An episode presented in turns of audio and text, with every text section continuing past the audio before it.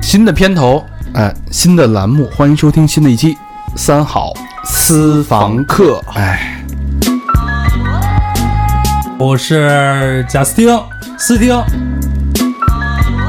Hello Hello，大家好，我是贾斯汀的新婚妻子。我跟你们说，这整个人水嫩嫩的 就，从那个京酱肉丝那个颜色变成 京酱肉丝底下那葱的那个颜色。你打的什么针啊？这这水光、玻尿酸、填充，呃，还有脂肪都有，都打过了。一定就是在工作上哈受到排挤对，感情上受到挫折，很这必须明显啊得整。一会儿咱们可能会聊到这个过程哈，经过你们就听听，你们就知道有多痛、多多多大的、多恐怖的一件事儿了。我为什么劝他？你自己抠过那个洞吗？这要搁我，操你妈！五百万演出我都不做。对对对，真的，我老娘拿命换来的。这哎，真的鼓，掌！高老师，我觉得你说的特别对，这就是我的心里。欢迎收听新的一期《三好私房课》。三好电台全新策划栏目《三好私房课》正式上线了，听好了啊！唯一的对，唯一的就是 only，别地儿听不到的内容，怎么听？微信搜索“三好坏男孩”，关注三好电台官方微信账号，点击左下角菜单“私房课”即可收听。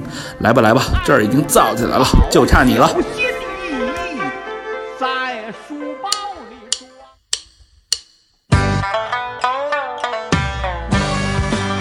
一路喧嚣，六根不净，而立无影，不局有时。酒后回忆断片儿，酒醒现实失焦。三五好友三言两语，堆起回忆的篝火，怎料越烧越旺。欢迎收听《三好坏男孩》。欢迎收听新的一期《三好坏男孩》，我是你们的老朋友大长，你们好吗？我是和平，我是小佛，我是高璇。哎哎，大肠，你这儿怎么不加前缀了？我不知道说什么啊。然后，知道你现在知道为什么这个开头必须得报大家名号的重要性了吧？嗯，知道了。对哦哦，就查账的时候好查，是哎吧？哪谁没谁来谁没来啊？对，然后这期呢，我不想用那种很压抑的心情去聊这期，然后呃，请来一位老友，是我真的是很十年以上的老朋友了，但是最近这两年没见，然后大家也是风风雨雨、坎坎坷坷的这么多年吧。呃，这个好朋友呢叫伊森，伊森陈冠希不是什么那个 那个陈奕迅哎、那个嗯伊森哎，是一个是我是我生命当中认识的较奇葩的有才的这么一个好朋友。嗯，那伊森先跟大家打声招呼吧，大家好，我是伊森，哎声音很声音好听哈。对嗯，唱歌也特别好听，嗯，尤其唱伊森的歌，好好多年都不唱歌了，不唱歌了是吗？啊，你看，果然是老友啊。我们俩怎么认识的呢？然后大家都知道啊，我第一份工作是在广告公司，在奥美。然后我在奥美做 account 的时候，伊森是我们组里新来的实习生，是实习生、对吧？实习生，实习生他是 intern，intern，但是我觉得哎，这个小伙子挺有意思啊，就是他我我潜一下 inter 是吧？没没，这男的怎么潜啊？啊，你不是就好嘞？长长得那个这个那个大头大眼儿的，觉得挺有意思。然后那个跟他一聊，说：“哎，你怎么着啊？我我都爱就是新人实习，以后有可能会成为正式的 art 或者 copy 嘛。我们做 account 必须搞好关系，所以这是我的这是看家的基本功。”然后我就跟他套词啊，然后说我那个怎么着啊？告诉说刚从美国回来，我说哟，美国牛逼啊！那会儿对美国有向往啊。然后我就说那个聊聊吧，然后说自己学设计的，在美国生活了几年，四年，四年，对，俄亥俄是吧？对，学的是美术，对，视觉传达，视觉传达。对，然后就聊聊聊，跟小佛同行，嗯，对啊嗯，然后聊聊聊就觉得哎很投缘，然后这哥们儿很愣，然后就很在我眼里就是一愤青儿，你知道吗？就是我们我们俩就属于刚开始认识还去三里屯喝个酒，嗯喝一瓶就上桌的那种，就倍儿嗨，你知道吗？跟 疯子一样，不知道为什么。然后就带着全场跳那种，我说这这哥们儿是不是有毛病？但是就觉得特简单，就是特开心跟他在一块儿。然后就这么一来二去就认识了，然后后来慢慢了解，就发现他其实是有很多故事的人。首先，呃，必须得介绍一下他的父亲，他的他的爸爸妈妈都是清华的教授，嗯，然后高知家庭啊，高知家庭，他爸是在计算机领域应该是中国最先锋的人物了。李开复是你爸学生吧？呃，不是，但是 就是说 尴尬了，尴尬了。不是不是，但是但是你那会儿跟我说，就是有好多计算机的那个大拿，大拿都是都是现在现在可能就是因为现在创业的人也多嘛，互联网这个领域里面有很多现在的这个独角兽企业的创始人，可能都是曾经是对，都是原来我爸的学生。然后你那会儿大学是学的计算机是吧？我大学学了四年计算机，那会儿就是他在在你爸的要求下学的计算机，对，就是全家众望所归嘛，一定是子承父业。嗯，哦，期望非常高。然后后来丫就是天生反骨，嗯，一一后背逆鳞，就是不干。你自己怎么就跑到美国就学学美术去了？一个是这个，呃，最主要的原因就是自己没有热情，没有兴趣，不喜欢。就是我觉得那个可能二十二岁的时候，大学毕业的时候，大家可能懂的事儿不多。但是如果你那个时候让我就去幻想自己一辈子做什么样的工作，我如果觉得想象自己一辈子三十年、五十年就做就做工程师，坐在电脑前面编程，或者说类似的工作的话，我觉得没有办法，没有办法这个实现我自己的价值，而且也不是我真的想去做的。多赚钱啊！现在看来是真的是 太赚钱了！我真的你财务你自由的年入千万你但凡要听你爸一句，真的，对，你要听你爸一句，你真的你今儿气咔嚓了，嗯。然后呢，后来呢，就是风风雨雨吧。我们因为我后来我从奥美离开，然后他也离开，后来你去了里奥贝纳是吧？去撒起，撒起，然后去撒起，你这熟不熟？全他妈不知哎道。这这四 A 公司就都差不多，就那几个名儿嘛，就那几个，就那勾 WT 什么的，然后嗯跳来跳去的。然后后来就是大家也忙，我也转来转去，他也跳来跳去的。后来交集就不多了。嗯，然后之后少有的几次交集就是，呃，他跟他太太结婚的时候，对，然后我是做的主持人，对。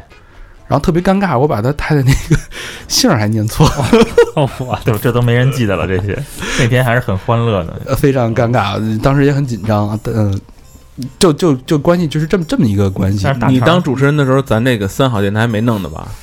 那会儿还没呢，还没弄呢，你当时也是什么活都敢揽啊，不，一一当时就是但大肠是非常适合做这种事儿的。就是不是他现在去，我我相信肯定没问题了。现在去，只即便把名字念错了，也能圆回来。对，我操，那我念错，我当时底底下人还说呢，不是姓这个，不是姓这个，我当时在上面站直出汗，然后我还往回拉呢，然后伊森说别他妈拉了，赶紧进行吧，然后就是反正也也挺有意思的。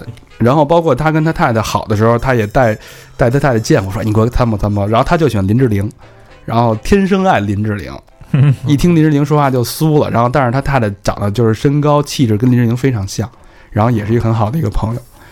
就这么这么的一个好朋友，然后他后来去国外去旅游，去法国，他因为他也摄影嘛，然后拍了很多照片儿，然后自己愿意给朋友做礼物，拍完照片自己用相框，然后做一个很精致的相框送给你。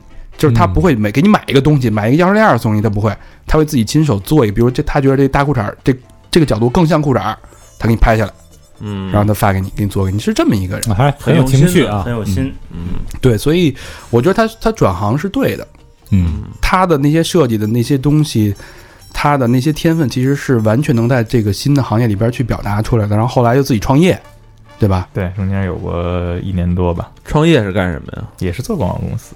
他自己、哦自自己弄了一个广告公司，然后那会儿做天天是往外地，在福建是吧？对，客户在福建来回来去跑，嗯，嗯，啊，那可以。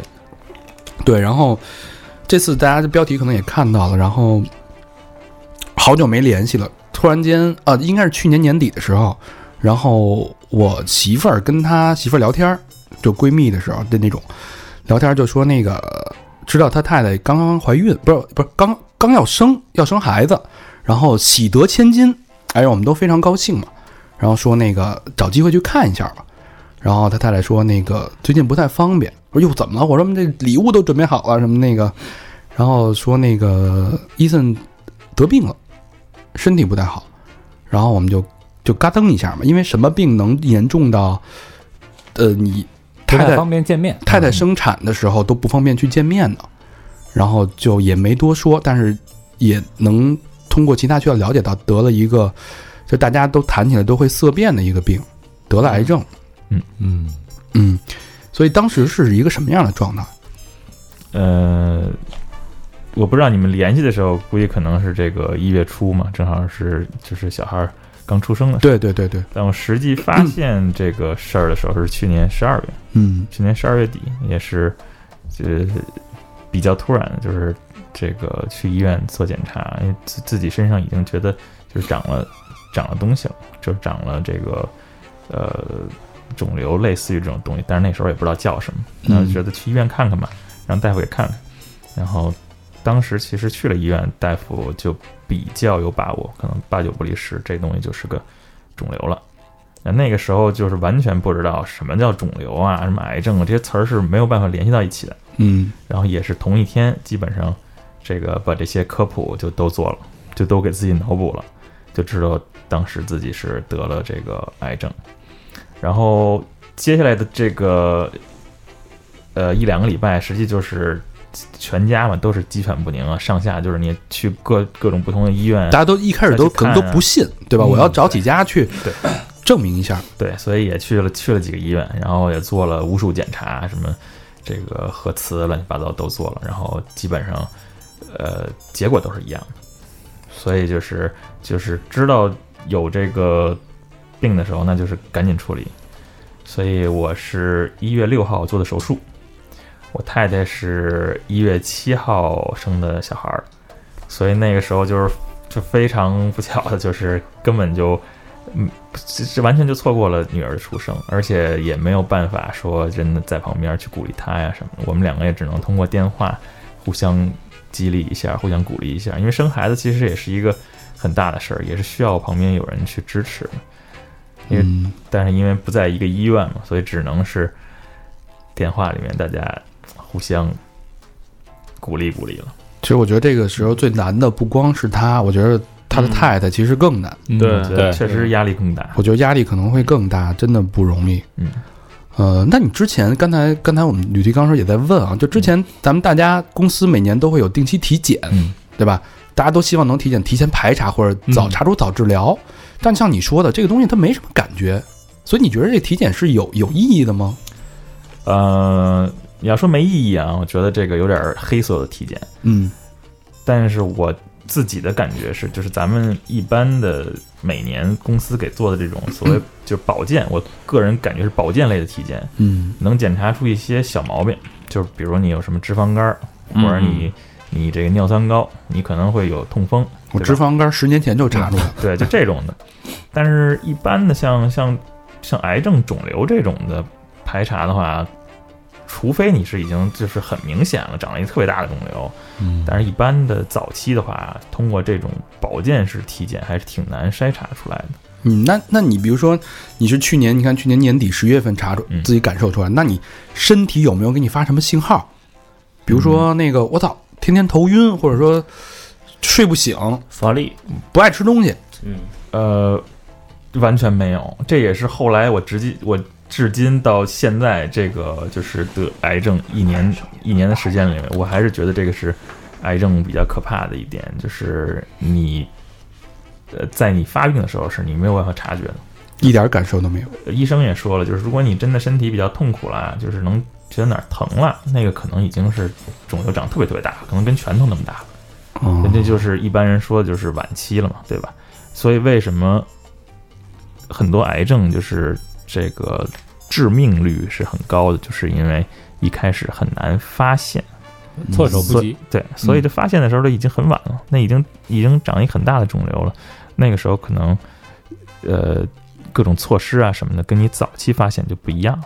嗯，就这，我记得当时啊，就是我的家人，那个他是胰腺癌，然后呢，就就是这个之前会觉得有点胃不太舒服，一直觉得胃不太舒服，嗯然后就是打嗝啊什么的，有时候胃疼，那查胃查胃呢，你也查不出来什么，然后这个最终也是很久了，然后脱呃这个确诊是胰腺癌，啊，但是反正大夫也是说，这种有的癌症呢，它是你开始根本就看不出来，只有可能扩散了，你才会发现得了。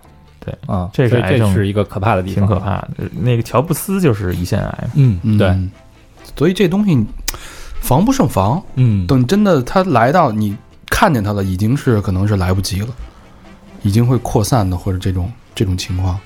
嗯，那你当时啊，就是你自己发现之后，他肯定会有一个确诊的过程，病理报告嘛。嗯，报告出来之后，确认明确了。确实是癌症，这时候你的这心情是怎么样？因为像我，我都我属于胆儿特小的人，我根本就不敢想。你你你一看这诊断书，当时就软了，是吧？我操！别说软，我跟你说，我我就跟真不不怕大家笑话啊！我就平时电脑看书看什么的，我看见“癌”这个字儿，嗯我腿都软，嗯，我都得躲。你跟小明看电脑看一乳字儿 乳胶，然后哎我硬。啊，是是，真真是你看他那个平常那个作风就能看出来，嗯。老研究个中医啊啊什么的，嗯。那个对我特别特十点多就睡着了啊，养生十点多就睡觉什么的。是我我就是胆儿小，天生就是对这种事儿胆儿特小，所以我我从来也不我会我会无数次幻想自己中了彩票，但我没有一次幻想自己得了这个病之后会怎么样。所以我特别想问问，就是伊森，你当时拿到病理报告确认之后，你这个心心理，因为我知道你是一个健身的，你是一个 work out 的一个一个人，天天那会儿他刚从美国回来，那穿着跨栏儿。然后身上自己纹的很有创意的北京的经度纬度的纹身在胳膊上，我说哎呀小伙子真有样儿，带一个小雷朋在那儿美逼美逼的，然后让我请请喝咖啡那种，就是我说这么一个健康的生活方式，天天跑步，天天健身房，嗯，而且也应该喜欢出去玩儿，对吧？对哇，他巨爱旅游。对，刚才看那个座驾，呃，欧肉的是吧？对，哎，停车的，啪一会儿，哟，哥们儿活儿挺棒的呀，啊，活儿特棒啊，修旅是吧？就是他是一直一直是那种，就是每年都得去美国好几趟，然后全国各地玩，全世界各地玩那种人，是一个非常健康的一个生活状态。但是我不知道为什么，就是会得了这么一这么一个问题，然后出这个病之后，你的当时的心理是是怎么样？因为我都无法想象，是不是这种就崩溃的那种状态啊？我觉得全世界的人就是不分这个你胆儿大胆儿小，说你过去是是一个很坚强、很强大的人，还是说你曾经是一个比较软弱的人。我觉得面对这样的结果的时候，反应都是一样的。就是我相信像乔布斯这样的人，这么强大的人，他听到自己是癌症的时候，腿也软，当时肯定也尿了，肯定就吓尿了，这是肯定。我觉得这个所有的人在面对这种消息的时候，反应没有办法冷静，或者说你心再大的人也承受不了，这是肯定的。嗯嗯，但是我还可以确定的一点是，我觉得人的这个意志都是咱们一开始都会被咱们自己低估的。我可以负责任的讲，我今天现在录音的这个伊森和我去年年底听到自己得癌症的那个伊森已经不是一个人了。因为中间经历了这么多的话，你自己的意志也在一天天的强大。嗯我当时大夫跟我说的时候，我就记得我坐在那儿，然后我太太站在那儿，那个呃医生也是坐着的，我基本上就站不起来了，还得我太太给我扶起来，就是那种搀着我出的这个。电影里那个画面那种感觉。对就是说那医生一说什么，然后真是傻了那那种。肯定的，就是你不是说你心里咯噔一下子，你就感觉眼前都就咔嚓一下就黑了，谁把灯给拉了，就是那种。呃，然后之后的话，你肯定就就是回想起来啊，当时觉得是这个人生中算是最黑暗的一天了。但是刚才也是我跟你们聊天的时候也说了，就是其实从实际情况来讲，那个只是说这一段黑暗的时期的刚刚开始。刚刚开始，对，而且可能不算是说这整个最黑暗的那一天。它可能是一个，我理解是一个黑暗的隧道，然后你可能是刚刚迈进这个隧道，你跟外面完全不一样，但是这条隧道只是刚刚开始而已。对，你需要走到隧道的另外一端，完全是要靠你自己意志力。对，嗯、而且你像你说到的这个生活方式啊什么的这些，嗯、像你说就是为什么会得癌症？我觉得因为因为最近我也看很多这方面的就是书啊文章什么的，嗯呃，基本上所有的百分之百的癌症病人，在听到这个消息的时候，第一个问题都是问大夫为什么会得这个病，为什么是我？而且会对很多人会问为什么就是我，为什么就我摊上得这个病？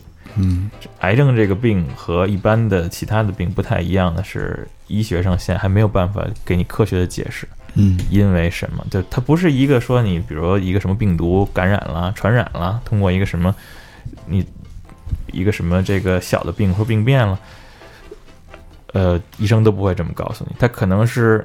一百个或者一万个因素组成到一起，可能一百个因素，每个因素只占百分之一的可能性，嗯但是正好凑到一块儿，在一个时间点就把这个病给激活了。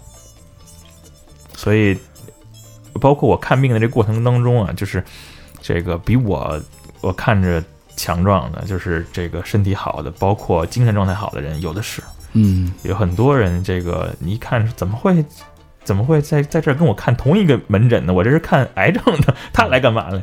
但是实际呃很难说，就很很多这个。呃，患上癌症的人，他不是说这个是一个理性的过程演变到这儿。嗯，哎，那个问问在座的几位啊，嗯，你们曾经是否幻想过，或者计划过，如果你这件事儿发生在你身上，你会怎么接受？呃，我其实没计划过，但是我们家也有这样的病人。嗯我姥姥是乳腺癌，嗯，然后当时因为我姥姥是在外地嘛，然后我们家人其实没让她在医院走，就在家。我特别的那个，就是因为因为医院其实他照顾的不是特别好，老人一般都不愿意。而且当时其实那个还没动手术，你知道吗？因为那个你想他八十多岁了，八十多岁发现的这肿瘤，然后那个医生说说您就别挨这刀了，嗯，说那个说您这刀下去，您没准儿肿瘤没发，这这刀是成成那个嗯走的原因了嗯。那你自己考虑过吗？嗯，我看完那事儿的时候还真考虑过，嗯就是 我说我要得了乳腺癌可怎么办？对我琢磨琢磨半天，反正我就是害怕，我跟你我肯定跟你一样，我要就知道这事儿的时候绝对衰了就。嗯，但是我我也想过，我要我要弄这事儿，有计划吗？呃，如果医生跟我说是真是不治了啊，那我就我就真不治了，嗯，反正也这么着了就就这么着吧，我把房子一卖，我玩儿去了。那你家里人就不管了？我家里人不用我照顾啊。这会儿管不了那么多了。对，啊，我我是这么想的啊，我是这么想的，但是真真事情发生在我身上的时候，没准就就衰了，就已经。但是理想的状态肯定是这样，嗯，就是反正反正反正医生跟你说了，就这么着了。离大家远远的，我自己对对对对对对对，嗯就是那种，小佛呢？我我那个我声音有点小，哎，嗯，你说，我这个我我家里人也有得这个得癌症的啊、也是胰胰腺癌啊。当我听听到这个消息的时候呢，就我觉得啊，就好像给我这个心脏揪出来，然后咣给这个一记重击，我就捏了一下我我就我就蹲地上我就起不来了，因为这个人对我太重要了啊。嗯然后后来呢，反正就是从那个得知消息到他走，可能就三个月时间。很快啊，很快，非常非常快啊。然后我觉得就是，呃，可能什么是最痛苦呢？我觉得就整个的这个过程啊，啊，这治疗这个过程啊，是非常非常痛苦的。嗯然后呢，我也幻想过我我得啊，但是呢，肯定你幻想跟你真正这个肯定是两码事儿嘛。刚才老何不也这么说嘛，对吧？对，嗯，肯定是，我可能我就我我没有那么大勇气面对这事儿，我可能啊，可能我就我就我就躲起来了，我就但我先把这个，我先会先把这个什么都都都清算好。但我觉得像伊森说，你可能低估了自己的意志力。也许你，对我可能我就我就无法面对了嘛。啊，也许到时候可能你就突然间变了一个人。啊，我我可能我更想要求生，对嗯对，有可能的，都有可能，对。嗯，我可能我先先都清算好哪儿归哪儿，哪儿归哪儿啊，谁谁。先先就是先 先把后后事现在对我得料理料理清但是你是那种先料理一下啊，你是那种就是会花所有的钱去看这病吗，我不会，因为我觉得会给会造成负担。会给我我家人啊造成太大负担。嗯，高老师之前好像是怀疑过自己，你得过什么这个？就是之前有一次那个淋巴有点肿，但实实际上后来哈，就是就是大家知道这个，你身体不舒服的时候，有点不舒服，你千万不要上网查，啊，你还只要身体不舒服，你一上网查，绝逼是癌症，对，就是我，比方说我腰疼一查是什么什么尿毒症，反反正肯定是绝症，哎这你头疼一查，哎，怎么着？哎，对，这你你查的是是什么什么网啊？没有，就是上网查，啊，就是这个你们公司什么那网这个下巴颏儿这这个那淋巴好像起就肿了一下，但实际上有时候你熬夜或者吃不好什么都会肿。嗯那我一看，我操，我就花了一个巨贵的，就是将近四千块钱的一个体检，因为咱们一般公司体检可能都是一千块钱那种特特别低档的嘛。对。反正后来查完说，就是你也没事儿，就是上火，最近那个反正什么多喝水啊，那个少熬夜啊这种。吓一跳是吧？对，然后他们就特别系统嘛，查出一个胃炎啊，慢哦慢性胃炎。查一别的病出来，哎，那也算值了，四千块钱没白花。后来说那个你做一胃镜吧，我说去你大爷不做。啊，然后那个我是之前也想过，嗯，之前也想过，呃，反正或者是这个故作潇洒也好啊，或者是说我没有那么大的勇气去面对这些也好啊，呃，当时想的就是去你妈的，就玩儿去了，啊，爱怎么着怎么着了，就玩儿去了。嗯嗯。呃，那有可能是是不太敢面对。嗯。嗯，就是因为人家这个经常说化疗是什么？化疗实际上就是放呃放疗化疗细，胞是不是杀死？对，实实际上就是看你和他谁能扛，好的坏的都杀死，对，就看你们俩谁能扛。就是喝敌敌畏，嗯，就是喝滴滴。我感觉就是给你灌几瓶敌敌畏。对他先死，你就活了；嗯。你先扛不住了，那可能就嗯完了嗯啊。其实大家的，我我听起来，其实大家感觉都差不多，都是想逃避，一走了之，对吧？不愿意面对。我觉得伊森，你是不是也有这个选项？在当你当你确诊的时候，你脑海里一瞬间有没有这个选项？都有，就是你们说过的这些可能性都有，而且可能比你们想的还细。嗯，对车票都买好了，哎，对对，想着赶赶赶紧的，咱咱也不用等那个睡醒天亮了，今天晚上就走都有可能。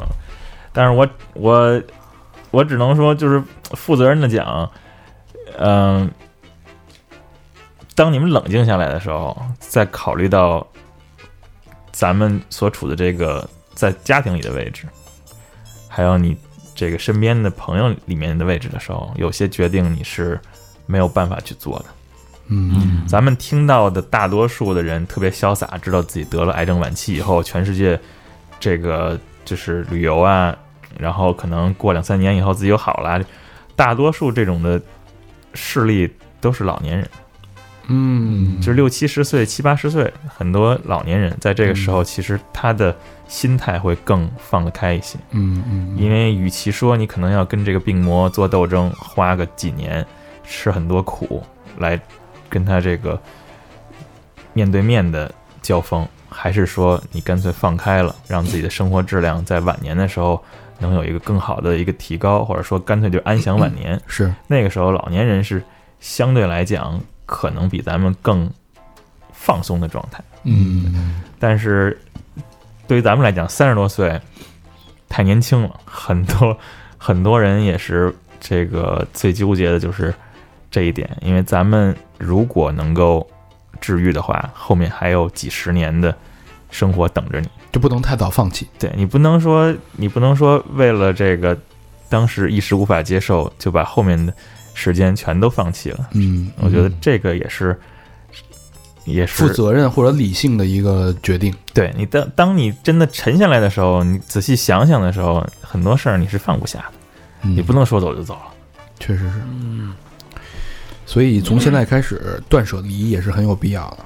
怎么讲？就是你把放不下的全提前放下了，别有太多牵挂。对，别有太多牵挂，嗯，是不是？那这个作为正常人来说很难做到，嗯，很难，几乎几乎。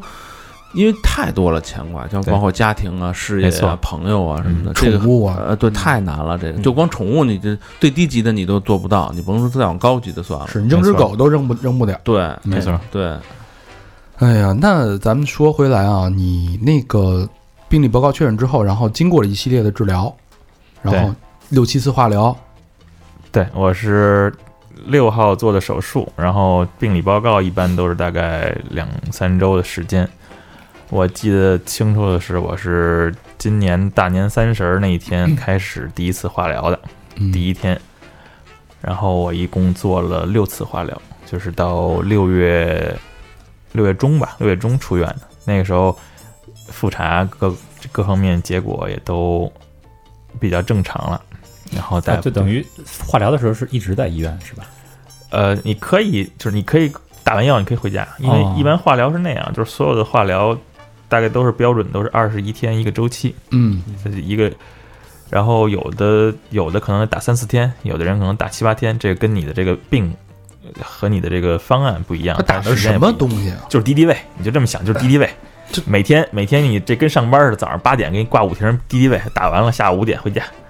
哦，就是输我以输液是吧？对，输液我以为是给你关在一个屋子里边拿那光射你呢。那是那那是是放疗疗，那是放疗哦，那是放疗。有的有的病对放疗敏感，有的病对化疗敏感。哦，化疗就是就是给你灌敌敌畏，那对身体反应会很大吗？会疼啊，或者怎么样？反应就是就是吐啊，就是就是那个就就跟怀孕似的，不停吐。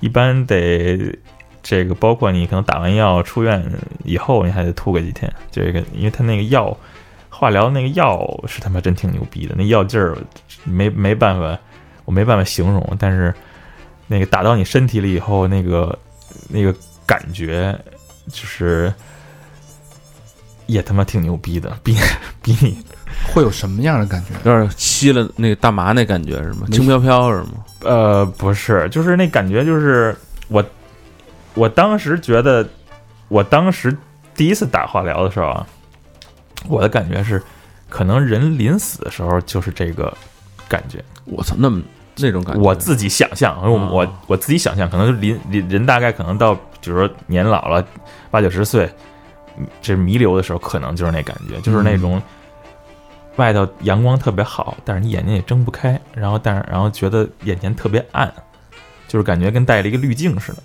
哇！然后身体你也能动，但是也比较虚，然后看什么你也吃不下，然后还不停的吐，反正各种各样的这种这个呃副作用肯定是有的。嗯，看来副作用还挺大的啊啊。嗯，化疗副作用挺大的，就是确实不是不是什么好玩的事儿。那我他妈就不接受化疗，我就不弄，会会很快吗？会很快扩散吗？每种癌症扩散的这个 速度不一样。嗯，我的这个我的这一种是这个恶性程度比较高，呃，就发展比较快的。就不必须得采取这种手段。对但是大多数的癌症，你还是通过得通过这种传统的治疗手段。嗯嗯。那呃，但是你刚才说了，做了六七次之后，你的各项指标已经恢复正常。嗯，这个状态持续了多久？持续了不到三个月，三四个月。三四个月。对我就正常了以后，我就觉得我就彻底觉得把这事儿就就抛开了，正常人了，咱们就 move on 了，翻篇儿了对，嗯翻篇儿往前看了，嗯该干嘛干嘛。还跑步呢，是吧？对我也是该锻炼锻炼，该该吃吃。哎，但是那个我之前就我们家亲戚得这个病的时候，就是他跟我说了一个，他说你看那个老年人他得这个以后啊，他他那个东西扩散的，就是癌细胞扩散的缓慢，因为他新陈代谢本身就慢。嗯。嗯，然后他不建议，就是说，就是你比如说有有你已经有这个，然后你你在剧烈运动什么的，嗯。它就会加速你的新陈代谢，嗯。就是他的东西就会会呃，本身年轻人就比老人那个东西就要快活跃要活跃它嗯，它细胞本身就活跃，有没有这个这这这一说呢？嗯，我不是我不是大夫啊，我也不是学医的，我在这个上面我解释不了，但我只能说解释，就是从我的心态上来讲，从我心情上来讲，我出院以后，我就把自己当成一个正常人了。我希望去做我喜欢做的事儿，嗯，就我希望去坚持我原来还嗯这个原来坚持的一些生活方式，包括我每天，呃，夏天的时候我也跑步，每天都跑，然后每周可能这个跑个三四次的五公里什么的。我跑完了以后，你心情会很舒畅。就你没觉得身体有什么，就比如说负担不不对劲儿的地方啊，难受啊完全没有，而且你反而会觉得我我太健康了，我比我感觉我比这个这个身边的很多正常人都要健康，反而会让你的心情很舒畅。我从这方面来讲，我也愿意去做这些事儿。嗯，嗯，所以直到直到上个多礼拜，上一个礼拜之前，然后我看朋友圈，然后我看伊森发了一条，就是他是很客观的把他呃那天的一个状态又写出来了，我当时我就就很震惊，他就说呃呃之前。去年得了癌症，然后经过化疗恢复正常之后，直到今天，医生跟他说，他的癌症再次复发，他觉得现在的黑暗是黑暗，比所有黑暗最黑暗的时刻。然后他最后留言是 “fuck cancer, we win”，然后等于是时隔三到四个月，我们中间这些过程都不知道，我知道只是他这个癌症又复发了。然后之后我就我当时我就想，呃，因为我其实是很想找他来聊一期这个话题，因为这个话题我也知道，就是我在躲这个字儿，我也是躲不掉的，因为我们身边已经很多人，像你像咱们在座的，咱们主播四个主播，三个人家里多少亲属都会因为是这个病而而失去的，对，所以我说这躲不掉，我觉得一定要至少劝我们年轻的朋友怎么去避免，或者说怎么如果得了这病这种病以后，不要怎么去正视，正视，哎，对，嗯。所以我我就当时就想让他来录这节目，然后那我又不知道怎么开口，我就担心怎么去跟这这个相处，不知道怎么说。然后后来他伊森那天跟我说，他发了我一文章，然后上面写的就是那些得癌症的年轻人的一篇文章。他跟我说，觉得这个事儿其实呃很有必要去聊，然后才有了今天这期节目。所以所以当时你是怎么想的？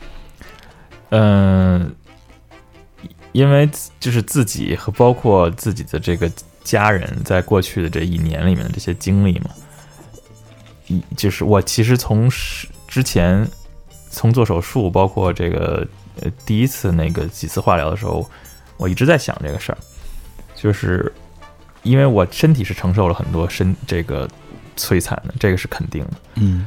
但是其实比起身体上你接受的这些摧残来讲，就是更痛苦的是你精神上嗯。是有，确实是有很大极大的痛苦，包括你本人，包括你的家人，嗯。所以当时也是会想要去寻求一些帮助、一些鼓励，是。尤其是我觉得像这个癌症患者之间的，尤其同龄人之间的这些鼓励是很必要的。因为这我理解这些话是没法跟自己的家人去，因为大家需要的是互相激鼓励，而不是说我操我痛苦，我想跟你倾诉。其实他更需要的不是你的倾诉，对。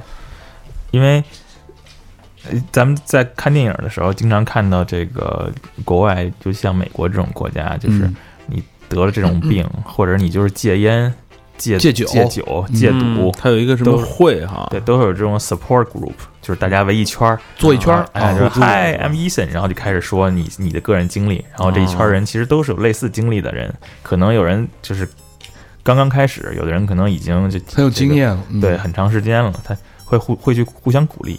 就这样的形式的话，其实我觉得对患者来讲啊，对得病的人来讲，从这个精神上是一个很大的帮助，是一个释放。尤其是对年轻人来讲，因为咱们其实想的就会更多一些，我觉得啊嗯嗯。但是我我我我觉得老年人肯定也会有很多的顾虑，那咱们可能更希望能有这样的方式去帮助同样跟你得病的人去排遣，然后互相也是一个支持，一个鼓励。对，因为你是在呃年轻人，比如说就是二十三十四十这个阶段，大家是在呃这条赛道的同一个位置。对，其实大家的互相的境遇，或者说你互相的同理心，可能会更有共鸣。在在在这种互助小组的这种嗯帮助下，嗯对，因为这些话其实我好多事我没法去跟家里人说。嗯，嗯，我我跟我跟自己自己媳妇儿说，我操，哎呀难受啊，我疼啊，我那这边没准就哇哇哭了。你反正是给人家施加更多的压力对。他的压力比你还大。对对，所以我我也是发现国内咱们没有这样的组织，没有这样的这个机构来有这样的 support group 这种形式。包括那会儿我也在网上搜过，北京倒确实是有一个 support group 是俄罗斯人开的，他是专门做戒酒的，是在国贸这边。哦但是比如说像癌症病人、像年轻人的没有，所以我琢磨这事儿，我也一直琢磨了好几个月了。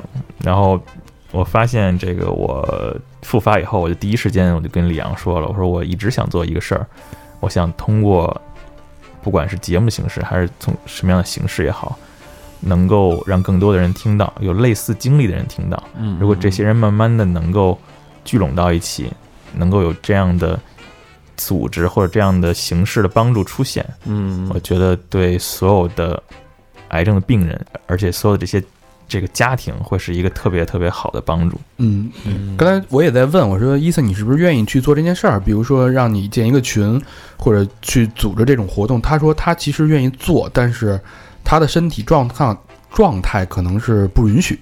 我现在可能就是没有这个体力和精力。对，嗯所以我在想，就是听到这期节目的朋友们，如果说谁身体状况允许，或者你曾经战胜过这件事，这个这个病魔，或者说你的你的家人正在正在很正在经历这件事儿的时候，你有愿意愿或者你有精力去做这件事儿，我希望你你可以跟我们联系。然后，如果是你会建一个群或者建一个群组的开方式开始，现在群组很方便，我们也愿意去当这个渠道和桥梁，去把至少在听三好的朋友们的有同样相同经历人，给他有一个沟通的渠道和桥梁吧。嗯嗯嗯，对，我觉得这事儿挺有意义。嗯，而且很多很多像咱们这个年纪的，呃，大家家庭状况各方面其实都差不了太多。那天我其实，在医院前天嘛，呃，在医院那个打化疗的时候，也看到一个呃年轻的妈妈，也是应该也是可能淋巴癌或者某一种癌症，也在里面正正在接受化疗。然后她老公和儿子一起过去陪她，小孩儿特别可爱，嗯三四岁，嗯真是真的是特别特别可爱。你会有同样的这种，就跟自己得病的时候会有同样的这种疑问，就是为什么？你看到别人真的是很幸福家庭的时候，你也会有这种疑问，说为什么这么幸福家庭会会这个摊成这样的事儿？你也会替他们真的是有这种怜悯之心，嗯，所以有时候这个东西它没道理，它就是可能就是抽签儿就抽到你，非常无常。就是抽到你。对，嗯所以我刚才跟大家讲的是，这可能一百个理由，你可能有食品安全、空气污染、工作压力，一百个原因最终导致某一个人得癌症。嗯，但这里这一百个原因里头，肯定也有一个原因是不能否认的，是运气。嗯这是一这是一定要正视的，肯定有运气的因素。是大家都都知道，就是开玩笑说抽了一辈子烟没得过病，旁边一根烟不抽的得肺癌了。还真是。对嗯对，我爷爷十四岁开始抽烟，活到八十一一直抽烟，啊。哎，那你呃，接下来咱们说说畅想畅想未来吧。嗯，你接下来你肯是需要接受什么样的治疗呢？同样还是化疗吗？呃，这反正不是特别兴奋、值得畅想的事儿。呃，因为我已经复发了嘛，所以就是医学上它有它的这个说法，就是我上周刚刚接受了一次叫解救治疗，嗯就是也是也是化疗，就是比原来的正常的化疗剂量要大，然后二十一天一个周期也是，所以我十几天以后还要再回到医院去做第二次治疗。这个第二次治疗，它医学上叫动员，嗯呃，我不是特别理解，就是是什么意思啊？但我理解它这个呃性质来讲，就是为你后面的第三、第四次治疗做准备的。嗯因为我做完这个动员以后，需要做的一件事儿就是这个叫大剂量化疗联合自体造血干细胞移植，嗯，就是八十年代人说的骨髓移植。好像就是从那个骨髓抽出来换骨髓，因为我我听说这个东西是无法再生的，不像血。嗯，呃，不现在反正新的医学手段应该也不太一样。然后我是因为是用自己的自体造血干细胞，所以不需要等别人的什么配型啊什么的，嗯嗯就是把自己的血这个抽出来分离出好的造血的细胞，然后那呃再给你做完化疗以后，再把这个细胞给你打回去，让你重新再重新造血。就嗯反正大夫跟我举的例子就是，你咱这个人就比方就一手机，我现在把手机电池给你抠了，换一新换一块新的给你装上。哦，嗯系统还是不变，只是电池换了，应该是就刷一遍系统，刷一遍机，格式化一下。对，重启了，然后给你重新刷一遍。哎，这个这种东西，就中医上面就没有一点可能性吗？中医中医就没有癌症这个概念。中医也有，但是现在的中医，中医因为现在中医我也看了，就是那个得这病之后，原来我不信的很多东西，我现在全都信。原来我都没信过中医，现在我也去，我也去看。中医现在也是愿意跟西医结合，他们都叫中西医结合，啊因为中医的话，它没有办法说把你这个肿瘤给你变没了。对嗯只能是调养。呃，很多中医说我能给你控制，就这不发展。但是你要说这么这么大一肿瘤它没了，从这是变戏法。从中医的角度来说，就是它存在就是有道理的。你的五行、你的各、你身体的各方面是有原因的，它在那是有原因的。嗯所以在你不要，它是叫管它叫势，你不要想到它去势，就是势力的势啊，不要想到把这势去掉，而想到怎么去跟它和平相处。就是你要接，首先你要认识它、接受它，并且和它相处，只是换一种相处的方式。它肿瘤就在那儿，但是你就你需要换一种生活，调理一种生活方式，跟它和平相处在一个身体里。嗯，它是这个逻辑。讲究一平衡。对，它就是要把这个平，等于它肿瘤把你的平衡打破了，要接纳它。你要建立一个新的平衡，嗯，而不是说你想要把它干掉，谁干死谁，它不是这个这个道理。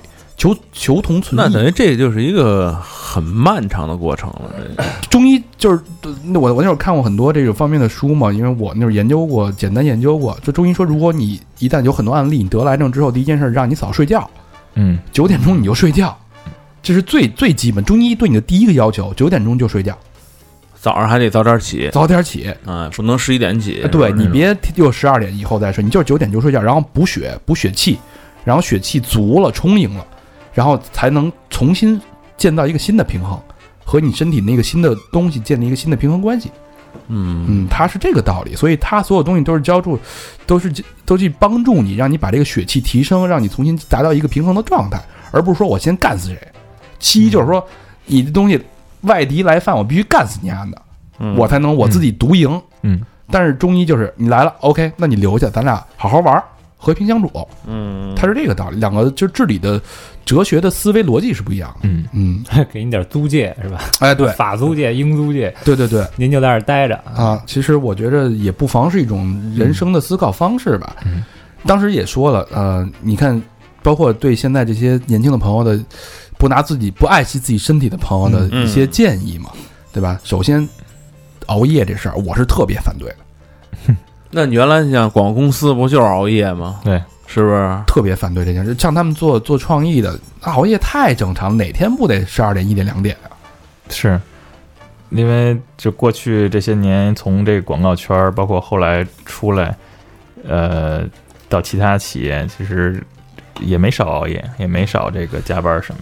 但是你说就把这个锅扔给这个熬夜加班儿，那那不公平。对，嗯但是毕竟这个生活方式是不太好的，对吧？嗯就包括这个你个人的生物钟啊等等的，其实都还是要规律。哎，这咱们之前不是聊过这个，就是说这个生物钟这个事儿，是因为，呃，过去人因为他没有那么丰富的业余生活，嗯，所以他因而且也没有灯，所以他就是早睡，嗯九点天黑了他就睡了，嗯第二天早上五点天亮他就起了，所以长久以来他养成这么，但是这个真是适应人的这个本身的节奏，没准人是每天睡，就像丘吉尔似的，丘吉尔说每天打一盹儿三分钟够了。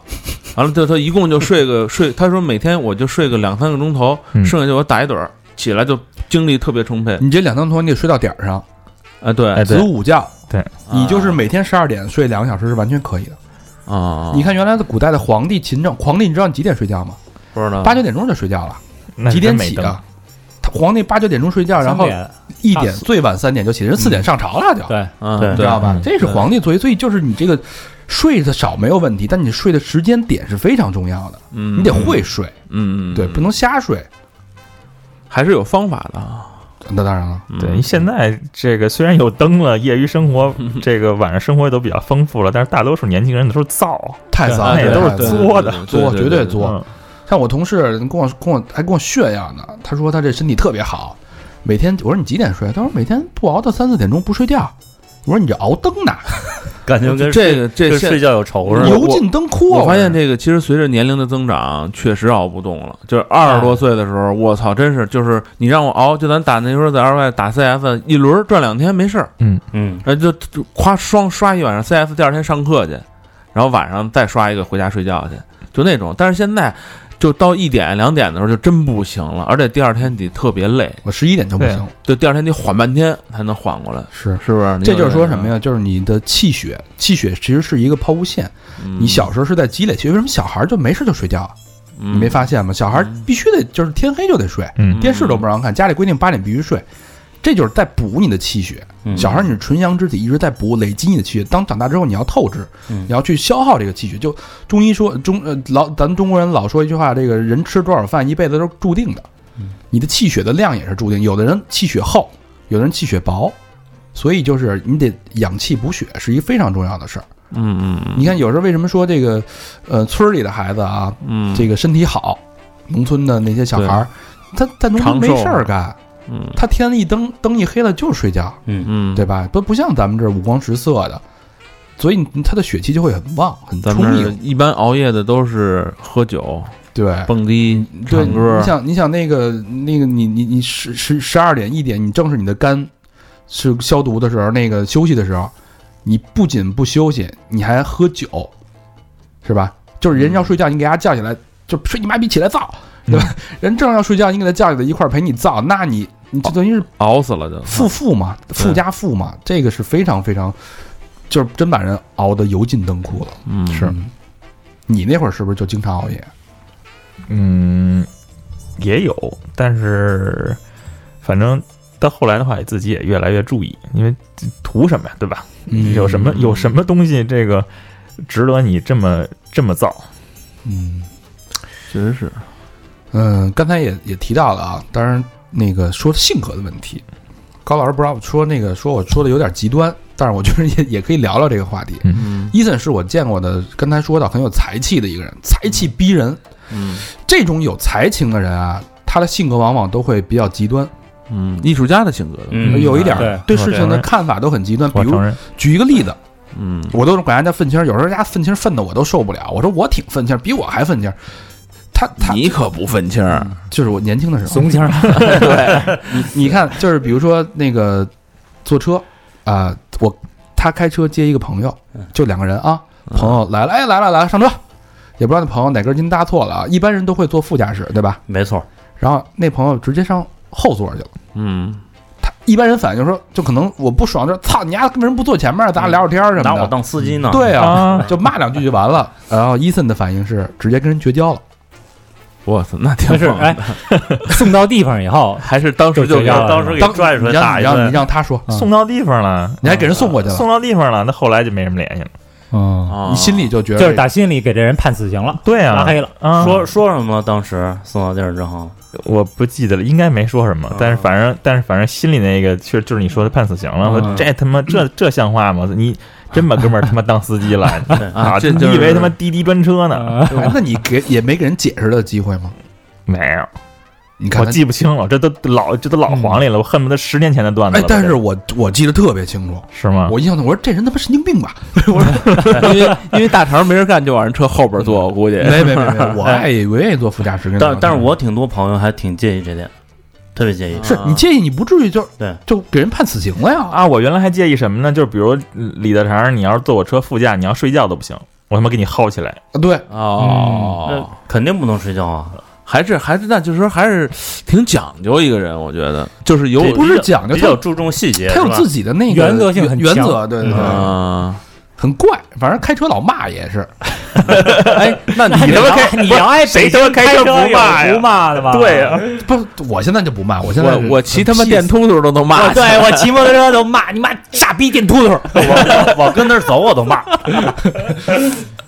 但他但他那骂跟你们那骂不一样，他是很凶的，窗户摇下来骂啊，啊，就是很很很猛的一个青年啊。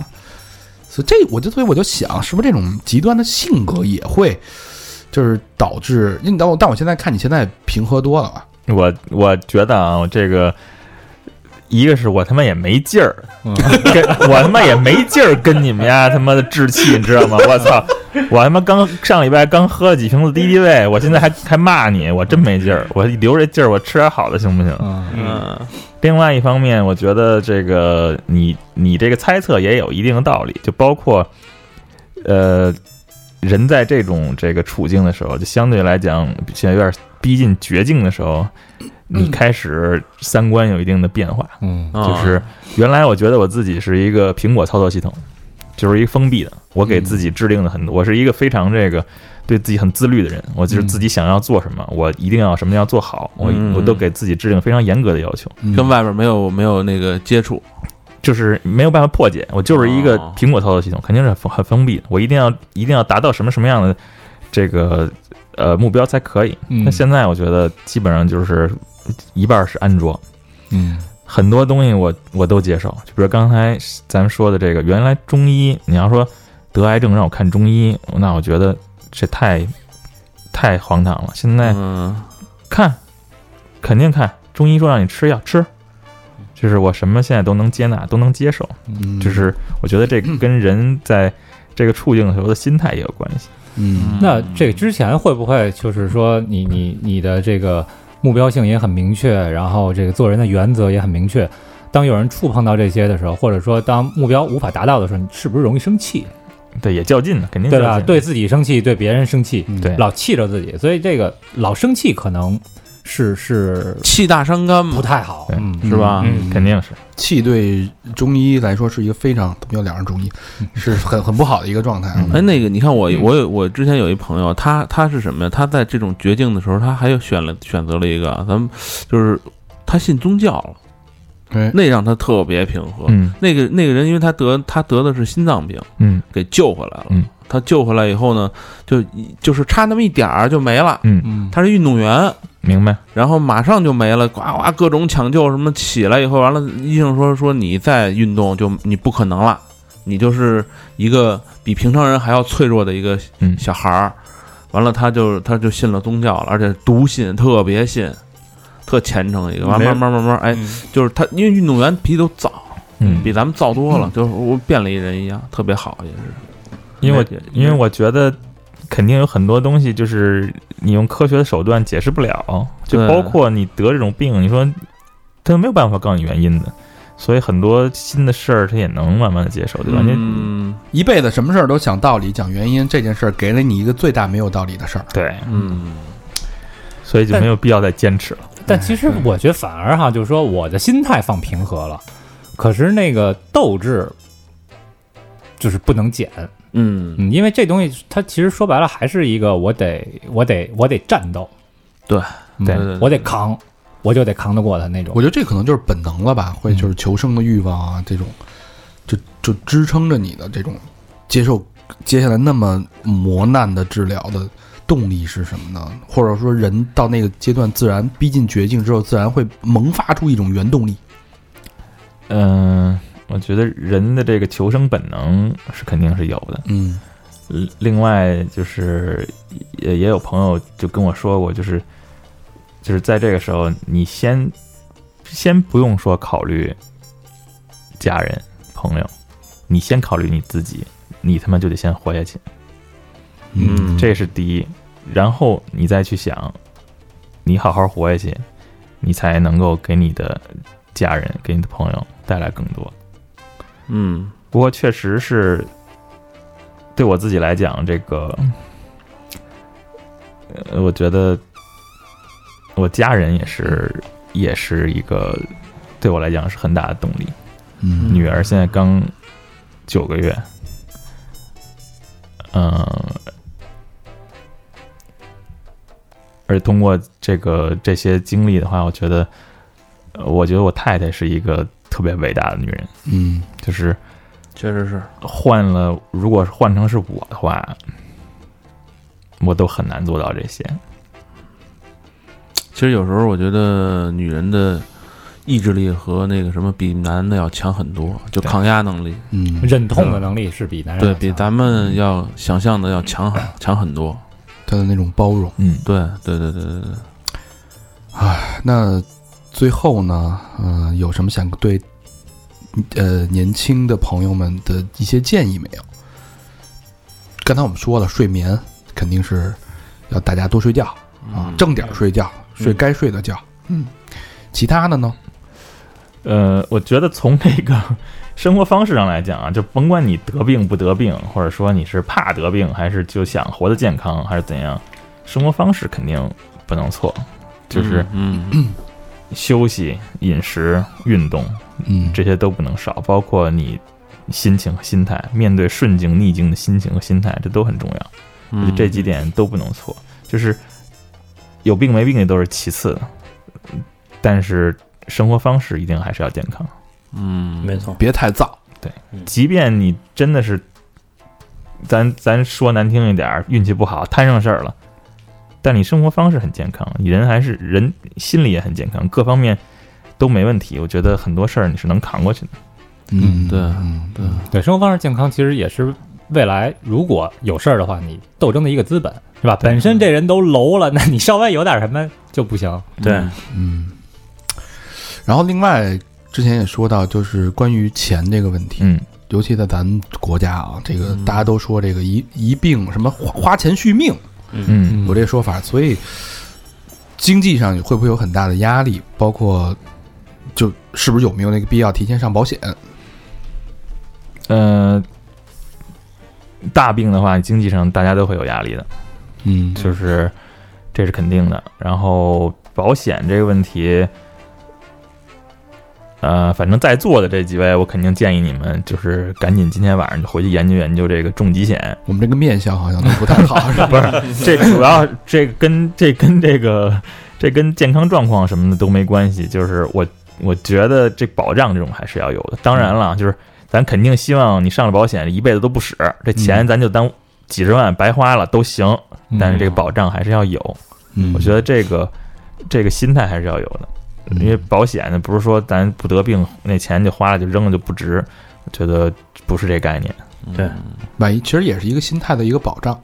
嗯，这个癌症的话，其实基本上，呃，医保管不了多少，对吧？嗯，这具体这我还真不太明白咱那些政策什么的，能够肯定跟一般病是能给你报销个百分之多少吧？因为它好多一般西药报百分之七十多吗？好像好多那个进口药好多自费，对，好多是好多是自费的。对嗯对，就比如你那个咱们一般那个平时医院查的那种 CT，可能几百块钱，但是它有一叫 PET CT，就是从你的头皮给你那个扫到脚后跟的那个，哦，那个好像到哪个医院都是自费吧，一万块钱一次。啊，就那一大桶人进去那种是吧？一万块钱，哎一万块钱一次，哇，真猛，反正肯定是肯定你只要生病的话，经经济上都会带来一定的压力，所以这大肠讲话就钻个眼儿，因为我平时钻的眼儿都三 三百块钱一次，不少啊！三百块钱都多了。对，这回钻这眼儿怎么这么贵？然后那个刚才咱们也呃聊到一个概念，叫什么五年存活率。嗯，对这个嗯、呃我不知道你你现在应该算是第一年嘛？我现在还不算第一年呢，哦我本来其实出院了就可以开始计了，计算了哦哦，但是我现在又复发了，这你又得回零了。哦，你是说这次好了以后开始算，再算呃第一年、第二年什么的，是吧？一般是这样，就是因为癌症就是医学上它不会用说这个治愈，或者不会说根治，或者说这个、就它不没有百分之百的事儿嘛，来医生也不会跟你说就你肯定不会有事儿了，嗯这种话都不会说。所以癌症来讲，相对比较严谨的医学上就是用这个五年生存率。嗯就是因为咱们会听到身边很多这个癌症病人都说我是癌症第八年、癌症第十二年、是吧？嗯癌症第三年，就是因为它中间有这个指标。就嗯一般来讲，癌症病人只要前五年没事儿，没事儿，后面的这个复发的几率就会降低很多很多。嗯所以大家以这个五年生存率来作为一个癌症病人的一个呃健康指标。但是他也，但一般的大夫的话也不会用什么根治啊，或者说这种给你打保票啊，不会的嗯啊。他的这个说法就跟咱们得别的病的说法就不太一样。嗯，行吧，我觉得你这个心态应该能过六年，六年 七年，我肯定能超过五年生存率的。对嗯对，那我们也衷心的祝福伊森能早日康复。对，谢谢，没准过两年医学就进步了呢，是不是？有这个可能性。你看现在这就是从医学角度来说嗖，嗖的这科学进步，医学现在从这个最近这一两年，这个叫生物免疫啊，这些疗这些疗法其实发展都挺快的，嗯而且听说在未来两三年还会有重大突破。一日千里啊！现在都是嗯嗯嗯行吧，希望以后咱们能经常录节目。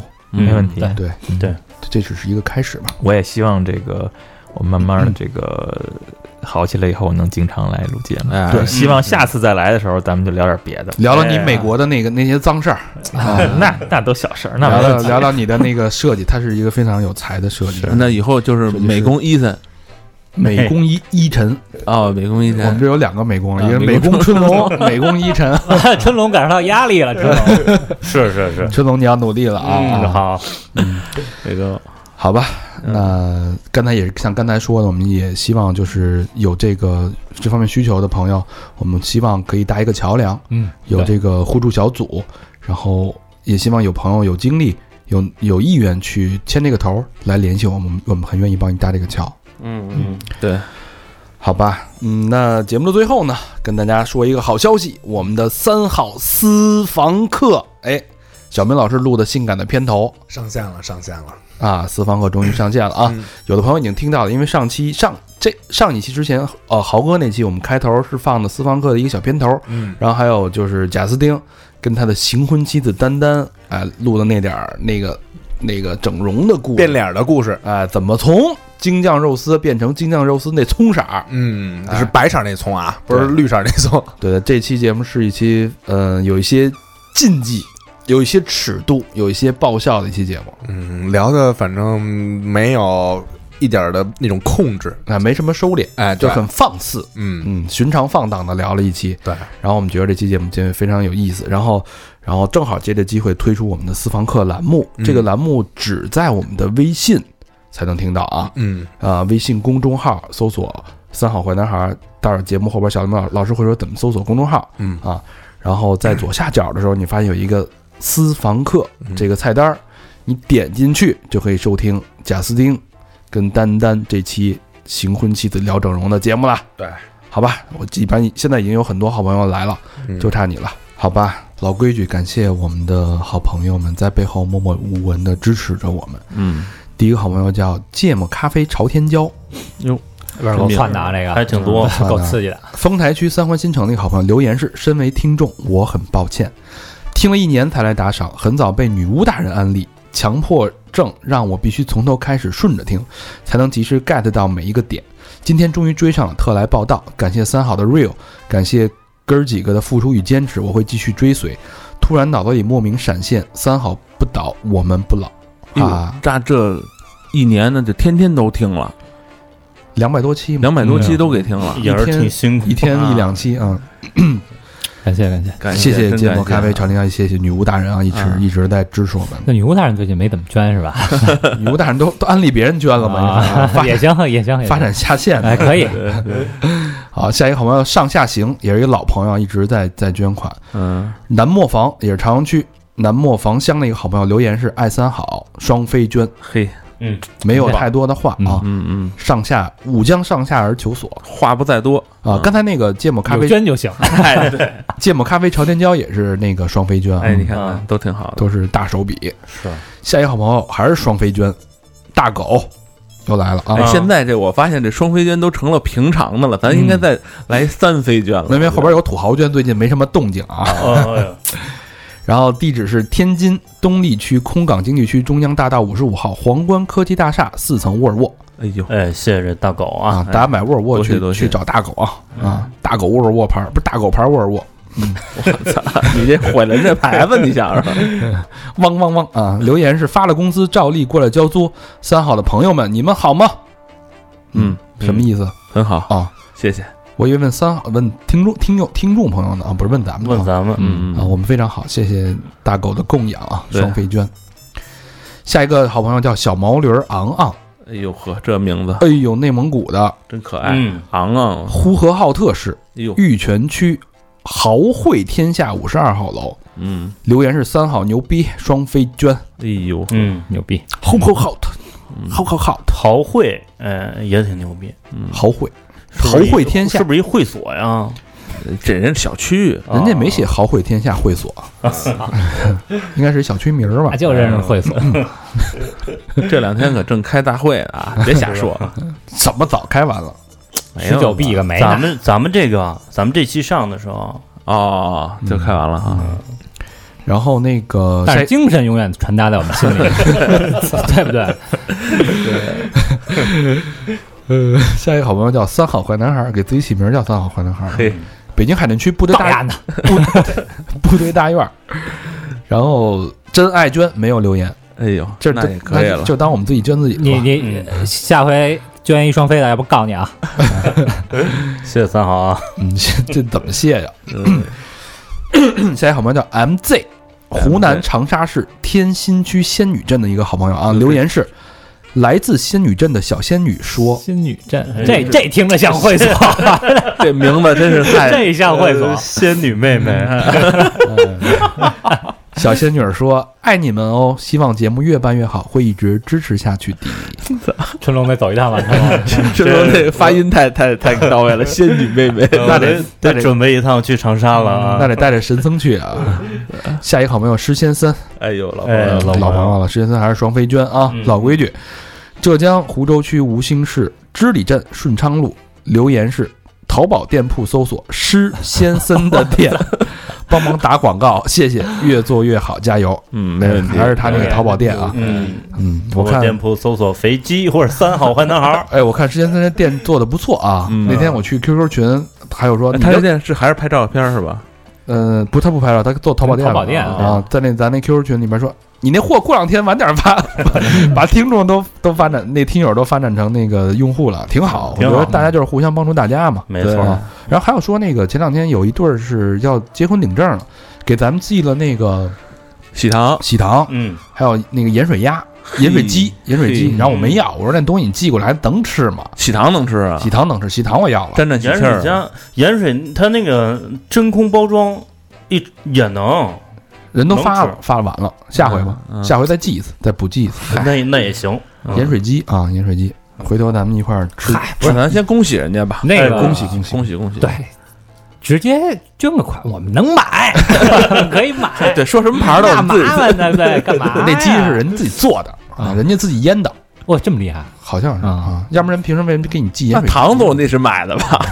嗯，啊，反正自己做的。对对，咱恭喜人家，啊恭喜，恭喜恭喜恭喜啊！恭喜！白头到老啊！也希望大家那个，我们其实支持这个听友之间互相胡搞乱搞的，但你得对人负责，对不对？你别啊，嗯，对，别纯胡搞乱搞。对对哎对，啊像那什么老师那种的，是不是？嗯，方方姓男子那种的 不要学啊。对对对对对，好吧，那感谢以上默默无闻支持我们的朋友，嗯然后还有后面其实还有很多朋友在捐款，然后我们会陆续念，大家稍安勿躁啊。嗯嗯，好的。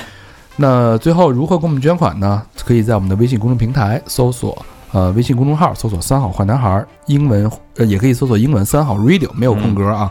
然后右下角有一个那个捐款，就是可以给我们打赏，然后我们会在节目里边去感谢。然后另外就是我们的呃微博，微博嗯搜索“三好坏男孩”。除此之外，我们有那个百度贴吧、QQ 一二三四群，嗯，然后 Facebook 跟 Instagram，是嗯，淘宝店呢？还有我们的淘宝店。呃，哎，淘宝店这会儿应该上新了。嗯，对，行，谢谢大家。好吧，那再次感谢伊森，嗯、这么虚弱的状态来，还自己驾车，自己开车过来，嗯能来分享你的这个故事吧？状态挺好，不虚弱呀，我对，看。打你 仨呢，声如得洪钟啊！比咱们都精神打你。仨没问题。打我六哎了啊！哎，你说咱四个加一块儿能跑五公里吗？我行，我跑前四四点五！我跑前四点五你还跑二百米，剩下五百米，两百。剩下五百米给你们你们仨匀。嗯，然后也像刚才说的，这只是一个开始，我觉得这个慢慢来，以后路还长着呢。